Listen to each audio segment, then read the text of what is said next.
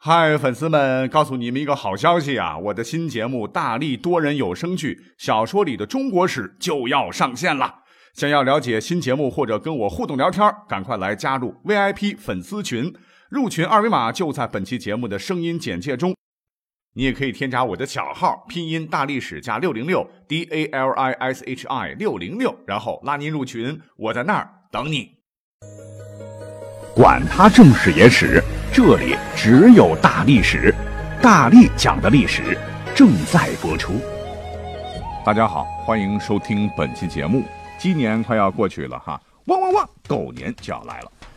呃，这两天呢，我也是看到啊，呃，有关春节年俗的这个节目，同行们也是做了不少啊。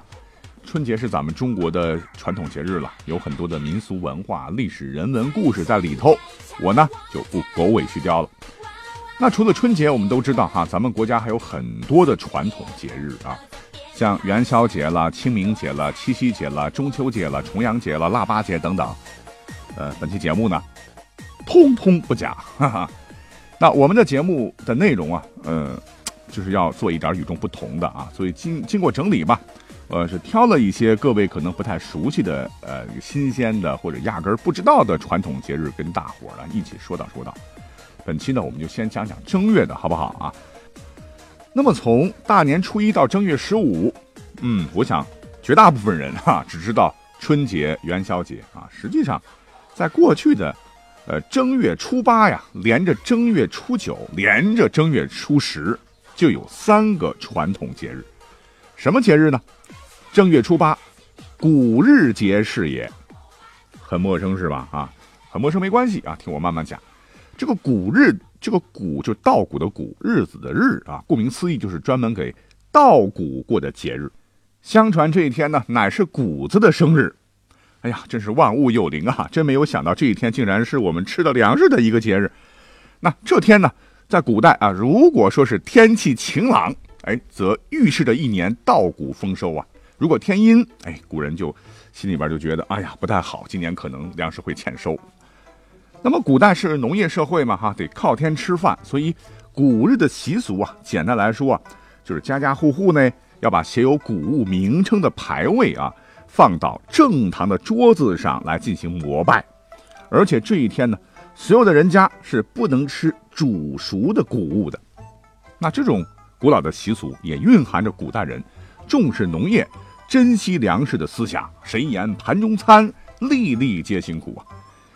而且呢，这个正月初八，各位可能也不太熟，就是过去啊，也被人们称之为顺星节，顺利的顺，星星的星，因为那个时候的老百姓都认为啊，正月初八也是天上的二十八星宿下凡间的日子。这二十八星宿啊，就不一个个讲了哈，就举个例子啊，比方说《西游记》里头和孙悟空打成平手的那个黄袍怪，就是奎木狼的这个下凡的这个化身嘛。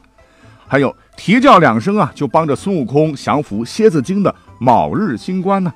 还有在《西游记》里边九十二回帮孙大圣降服犀牛怪的角木蛟、斗木蟹、景木案、好绕口等等啊，就是这个二十三个神仙集体打包在那一天会下凡嘛。老百姓呢，在这一天呢，都会制作小灯燃而祭之，称为顺星，也称祭星和接星。就是祈求神明啊，保佑新年风调雨顺、五谷丰登、岁岁平安的意思。那紧接着，正月初九又是什么节日呢？唤作天日啊！这里边的天，其实是指的一位老神仙拜拜。只是不光刚才讲的二十八星宿归他管，连太上老君、托塔李天王、二郎神、杨戬等等，都得听他号令啊。这么一说，您就明白了吧？这里的天呢，就是指的玉皇大帝。相传正月初九乃玉皇大帝的生日。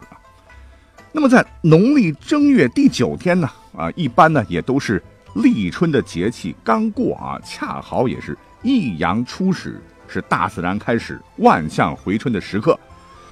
反正有句老话讲得好啊，正月十五不过完，不算过完年嘛。老百姓也就热热闹闹的哈，一块儿呢就把这个天日。给过了哈，也算是给这个玉皇大帝庆生吧。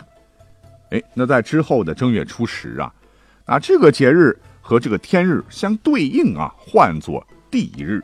大地的地啊，而且呢又称作石头节。哎，说起这个节日来哈，真是历史源远流长啊。追根溯源呢，好像跟石器时代原始人类对大山石头崇拜有着源流关系。因为原始人这个打个石斧啊，磨个石铲呐，啊用来和大自然抗争啊，他们就认为是石头赐我力量啊，所以在这一天呢，就来谢谢石头大大。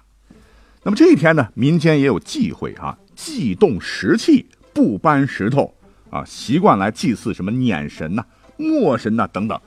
这碾一听碾子呗啊，有些农村现在还在用啊，两块大石头磨成扁的这种圆柱形，然后磨面用的，这个跟我们日常的生产生活有关。那么旧俗就是在除夕啊，你得在这些石头做的生产工具上贴春联儿，贴完之后呢，一直到正月初十啊，你都不能动啊。但正月初十过了以后啊，你你开了封，然后想磨啥磨啥随你。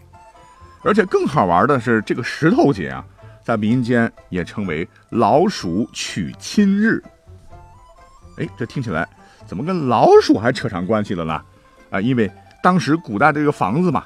墙基用石头垒砌，而老鼠呢又多生活在墙角窟窿里哈，所以在正月初十呢哈，老百姓传说就是老鼠娶媳妇儿的日子。那这三个呢都是正月十五以内的哈，等到元宵节过完之后啊，第一个汉族传统节日就闪亮登场了。那这个节日的名字也非常特别，叫做穿天节。穿过的穿天啊。天空的天，哎，这个节日你要是问其他人哈，就百分之九十九肯定不知道啊。我也是查资料才晓得的。那根据东晋以及以后的资料显示吧，那这个节日是源自于女娲补天的传说啊，又称为补天节。这个故事很简单，就是在大约 n n n 年以前嘛，支撑大地的四根擎天大柱倾倒了，九州大地毁裂了哈，天不能覆盖大地。大地无法承载万物，大火蔓延不息，洪水泛滥不止。女娲大神呢是挺身而出，采来五色彩石，日夜冶炼啊，炼了七七四十九天之后，就是在正月二十这一天啊，终于把破裂的天空修补好。为了纪念女娲氏呢，那古时候人们就在正月二十这一天是吃烙饼、煎饼，并且用红丝线系饼投在房屋顶上，为之补天穿。这个节日按道理说是挺好玩的，但是很遗憾啊，这一个节日风俗从宋代以后就逐渐流失了啊。现在只有在少数地区的人们还有这个穿天日的风俗残留啊。呃，我也查了查，好像这个湖北哪个地方有一个叫节日啊，叫穿天节，我不知道跟这个有没有关系啊。那么紧接着哈，正月会啊，这个传统的节日也就是姗姗而来了。会呢，就是晦气的晦。是旧时候把农历每月的最后一天，呃，比如说大月的三十日、小月的二十九日，称为晦日。为什么称晦呢？因为此日无月。而这个正月会，那顾名思义就是一年的第一个晦日，也就是正月的最后一天啊，也被称作叫初会。那么这一天呢，这古代的时候，大家伙是非常非常重视的哈，因为这一天跟送穷这一个风俗是密切相关，这个穷呢，相传他也是个神啊，叫做穷神，乃是皇帝之孙颛顼的儿子啊，性格当时比较放浪啊，最后在放荡的生活中死于非命。传说要是遇上这个神，就会丧失财物啊，有点类似现在日本的这个什么贫乏神。总之吧，那天呢，就是要送出穷神，然后 money 大大的啊。也是寄托了古代中国人民的一种希望，送走旧年的同时，也希望送走穷困，来迎来富足的生活。那么这个习俗在现在肯定是不多见了哈，但是在唐代的时候啊，会日送穷的这个习俗是非常盛行的。你去查找一些历史资料啊，很多诗人都留下了关于正月会的一些诗词，比方说韩愈老先生啊，就曾在公元八百一十一年的元和六年。这个正月的最后一天呢，写过一篇文章啊，文章的名字就叫《送穷文》。